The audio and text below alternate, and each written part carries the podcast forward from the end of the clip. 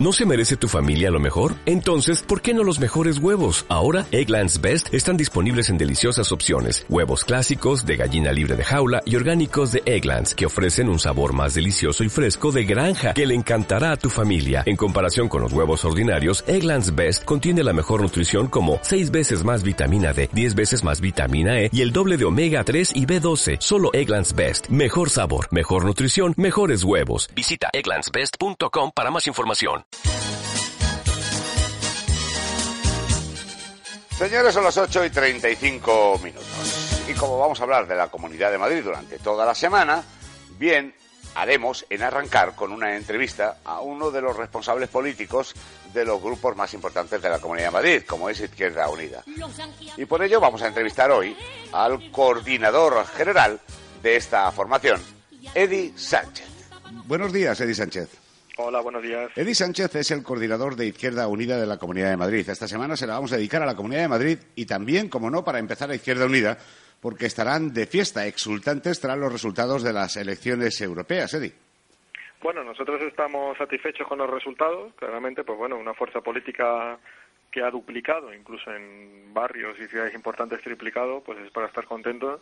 Pero bueno, básicamente lo que estamos es serenos porque lo que toca ahora es lo más difícil y tenemos, digamos, una actitud responsable, ¿no? De responsabilidad porque sabemos perfectamente que nos toca con otros liderar una alternativa de cambio en Madrid. Algunos dicen, futuro gobierno, ¿no? algunos dicen, Eddie, que es, no es conveniente extrapolar los resultados de las elecciones, pero evidentemente están muy preocupados porque marca una tendencia.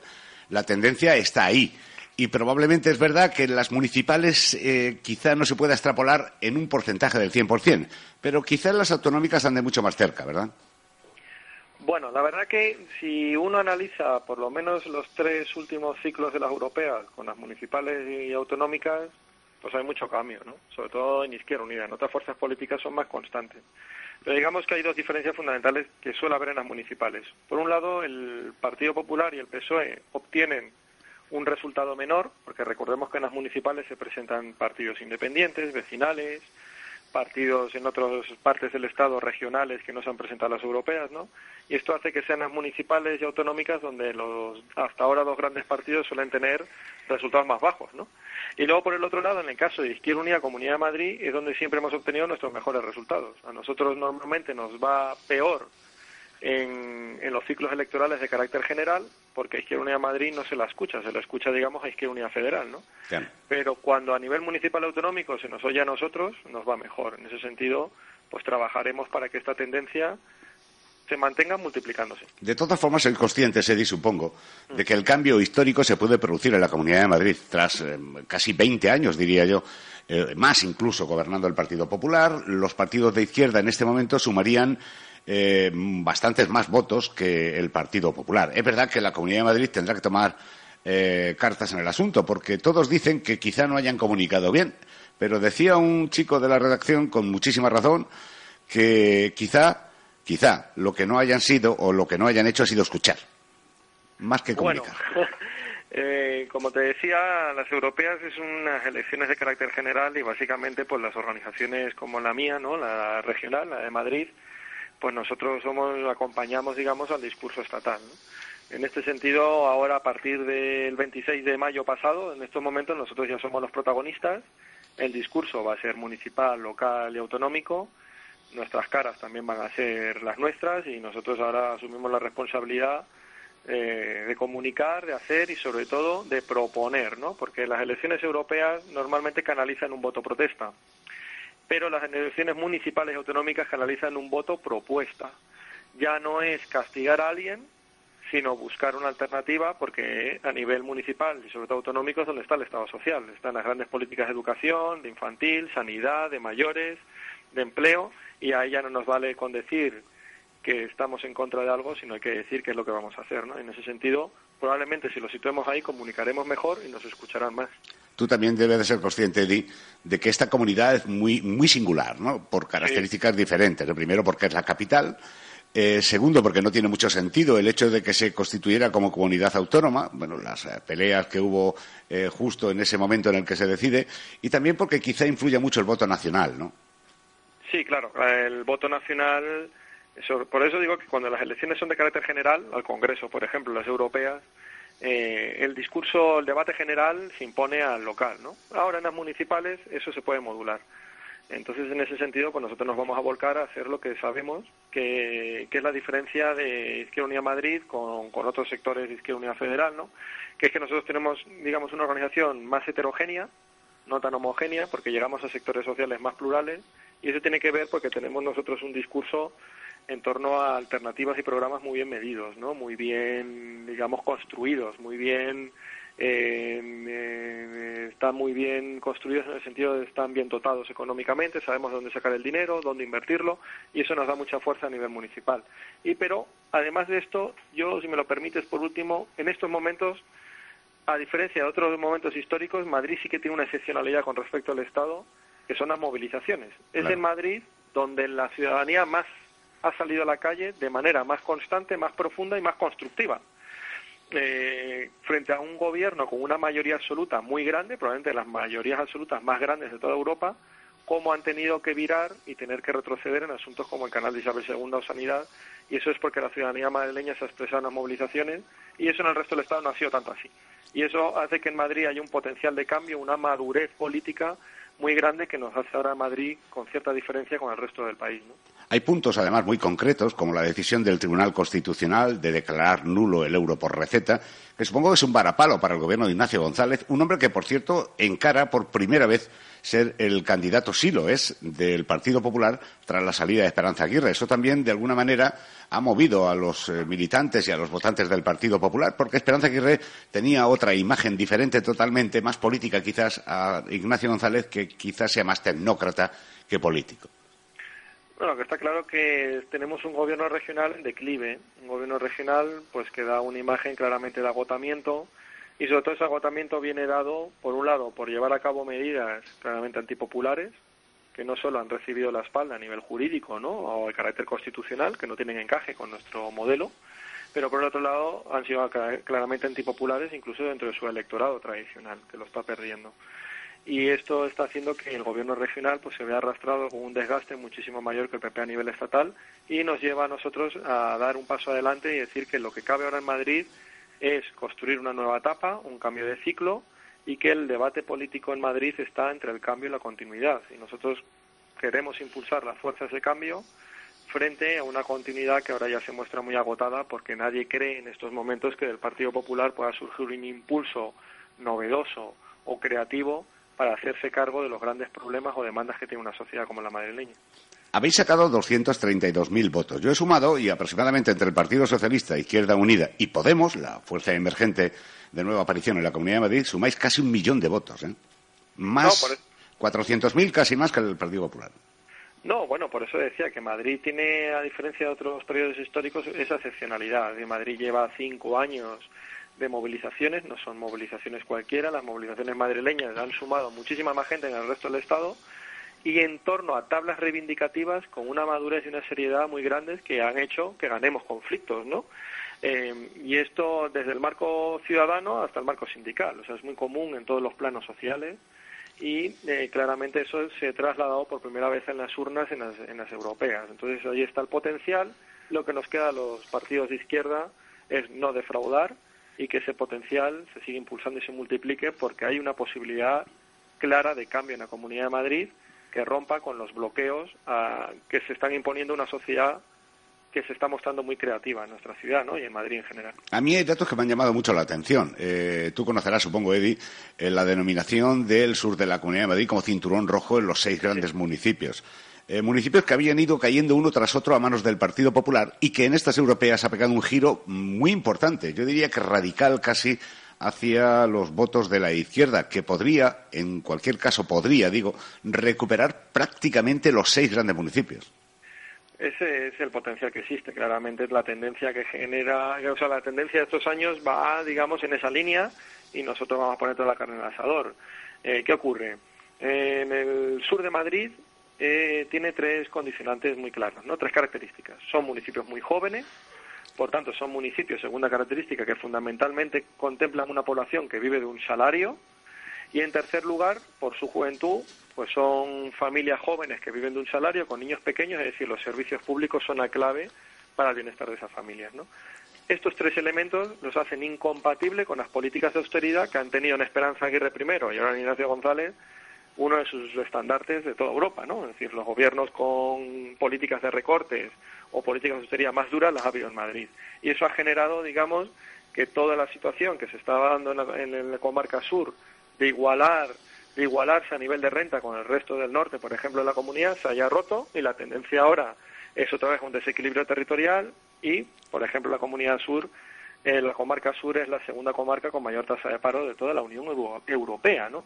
Y eso claramente está llevando a una población joven, trabajadora, con familia, a reclamar más derechos laborales, más derechos sociales, más servicios públicos, y eso no lo encuentra en el Partido Popular, eso no lo puede liderar el Partido Socialista, y se está canalizando en torno a la izquierda en el voto en estos momentos.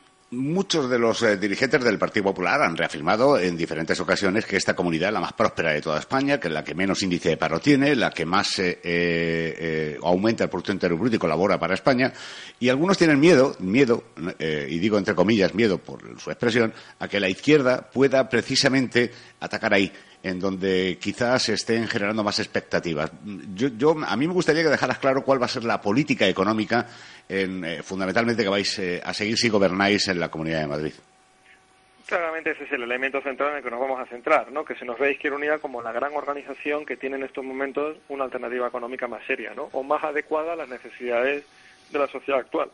Para nosotros, en primer lugar, la pregunta sería, no es tanto debatir si hay recuperación económica o no, sino quiénes son los que van a salir de la crisis y quiénes no. Y en este sentido nosotros apostamos porque quienes salgan de la crisis sean los sectores que viven de un salario, de una pensión, que es la mayoría de la población.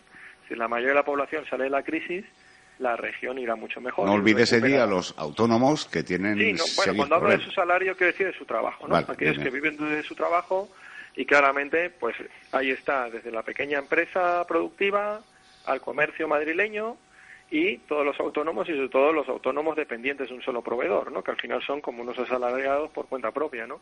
Entonces, todos estos sectores son mayoría en Madrid.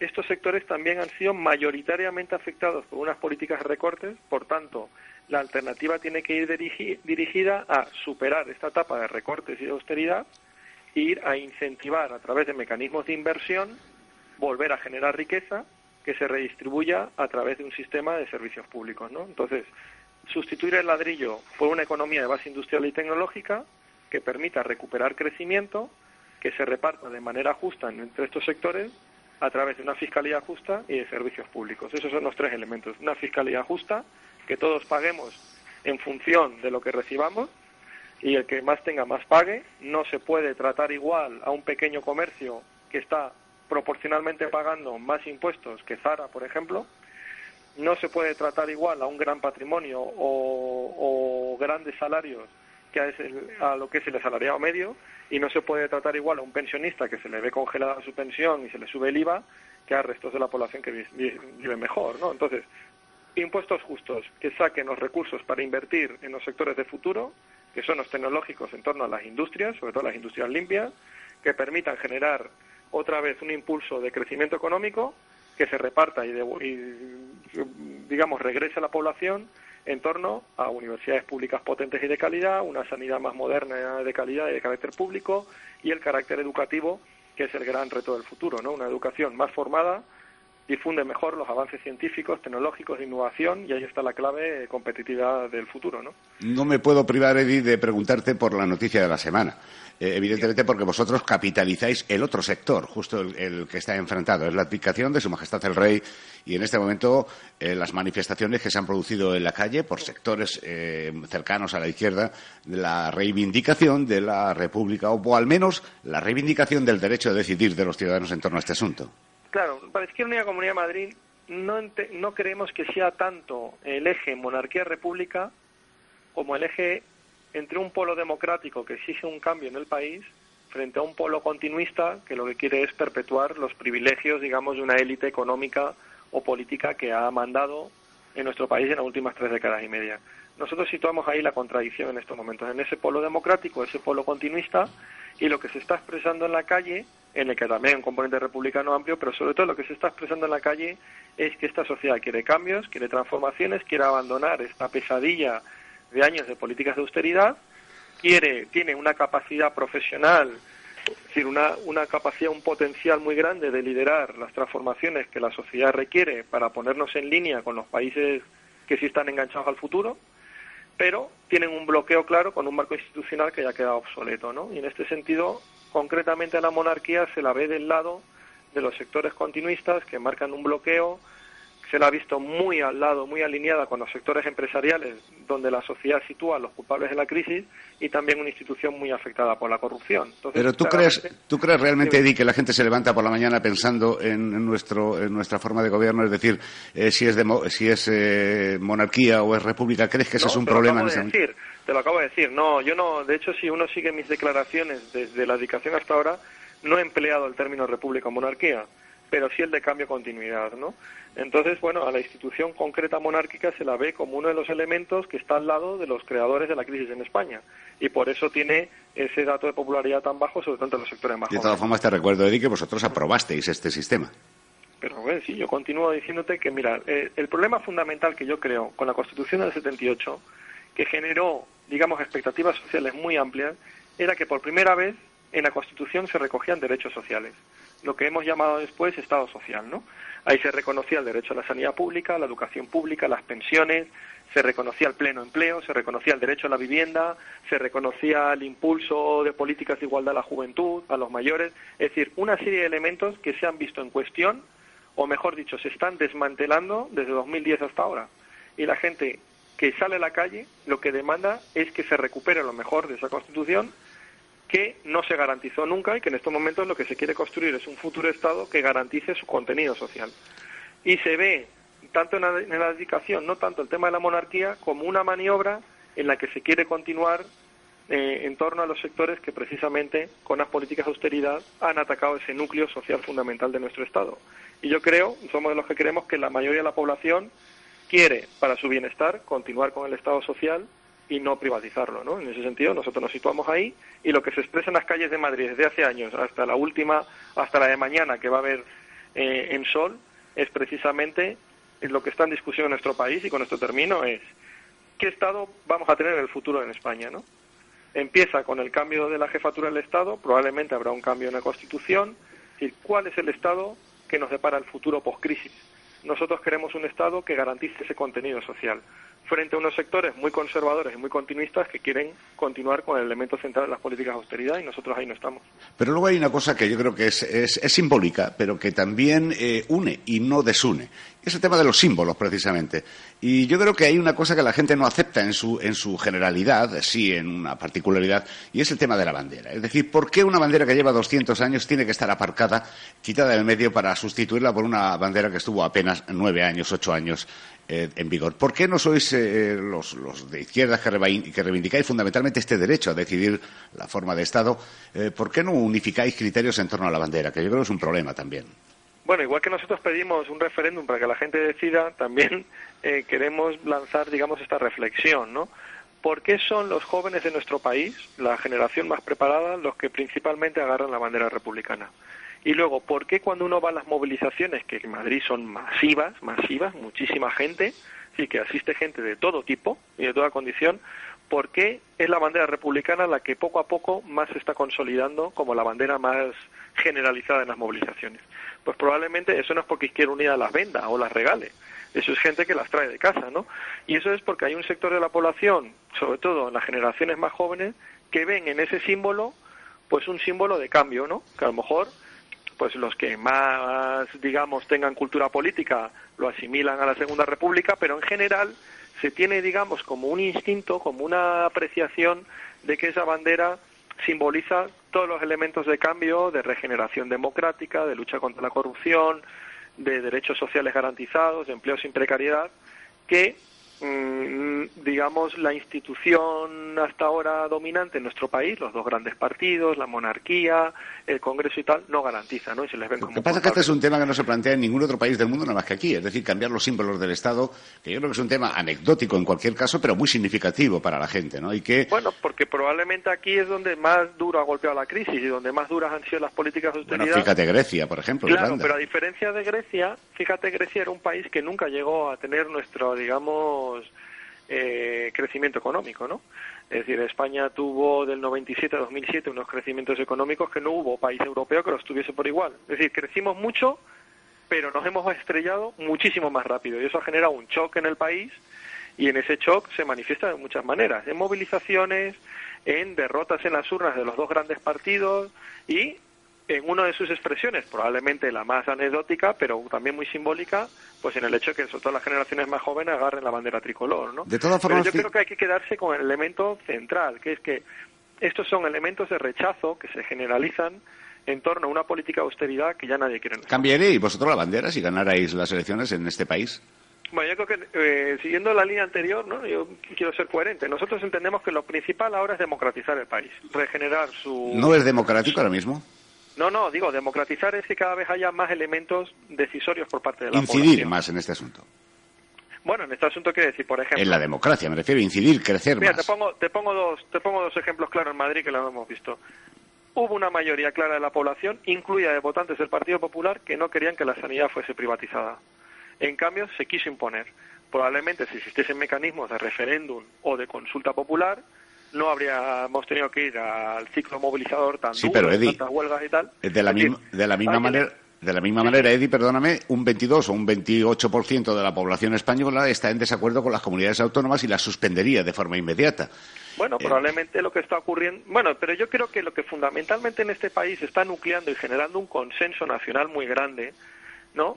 Es no querer seguir gobernada en torno a recortes. Y lo que está generando un conflicto social y territorial son las políticas de recortes. ¿no? Cuando digo democratizar, no es decir que vivamos en un país que no lo sea, sino que cada vez hay una generación más preparada, sectores sociales muchísimo más modernos y evolucionados que entienden que no se les está escuchando lo suficiente.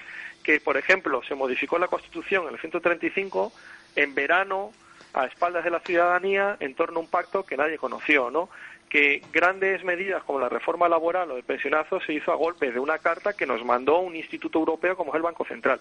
Estos elementos tenemos que entender que generen un rechazo en la población. Y cuando digo democratizar, no es que el país no lo sea, sino que lo sea mejor, que tenga una mejor democracia y que los sectores que hasta ahora se sienten olvidados o excluidos se sientan incluidos, porque es la única manera que construyamos un país más homogéneo y con grandes consensos que nos permiten impulsar los cambios que necesitamos, ¿no? Necesitamos una regeneración democrática porque nuestras instituciones han quedado desfasadas, un cambio económico porque nuestra economía ya no da más de sí y todo esto requiere de todos los talentos, requiere de todas las voluntades de la sociedad y para eso hay que consultarlas. De alguna manera la sociedad tendrá también que expresarse y no solo a través de las urnas, ¿no? Ahí están los profesionales, el mundo de la ciencia que se les recorta sin consultar, cómo puede ser que haya políticas, por ejemplo, científicos, académicas que se hagan a espaldas de los sectores que las sufren. Me refiero a ese tipo de, de elementos y hay una población, sobre todo sus sectores más dinámicos, que entienden que no se está contando con ellos y buscan a través de la protesta, del voto con la izquierda y de planteamientos alternativos, pues un país mejor, ¿no? Pues, eh, Eddie Sánchez, tenemos muy poquito tiempo, pero a mí sí me gustaría tener a Eddie Sánchez largo y tendido para hablar de estos y otros muchos asuntos, dado que cuando queráis. Izquierda Unida es una fuerza emergente y que puede, no solo puede, eh, todo apunta a que en cualquiera de los casos va a formar gobierno en muchos lugares. Y sí nos interesa, evidentemente, saber cuál es la actitud en torno a todos estos asuntos. Así que yo le emplazo a Eddie Sánchez a finales de este mes a que tengamos una larga y tendida entrevista para que los ciudadanos tengan claro cuáles son las directrices de Izquierda Unida. Perfecto, nosotros como fuerza de gobierno nos presentamos y como fuerza de gobierno responderemos, ¿no? Asumiremos la responsabilidad. Pues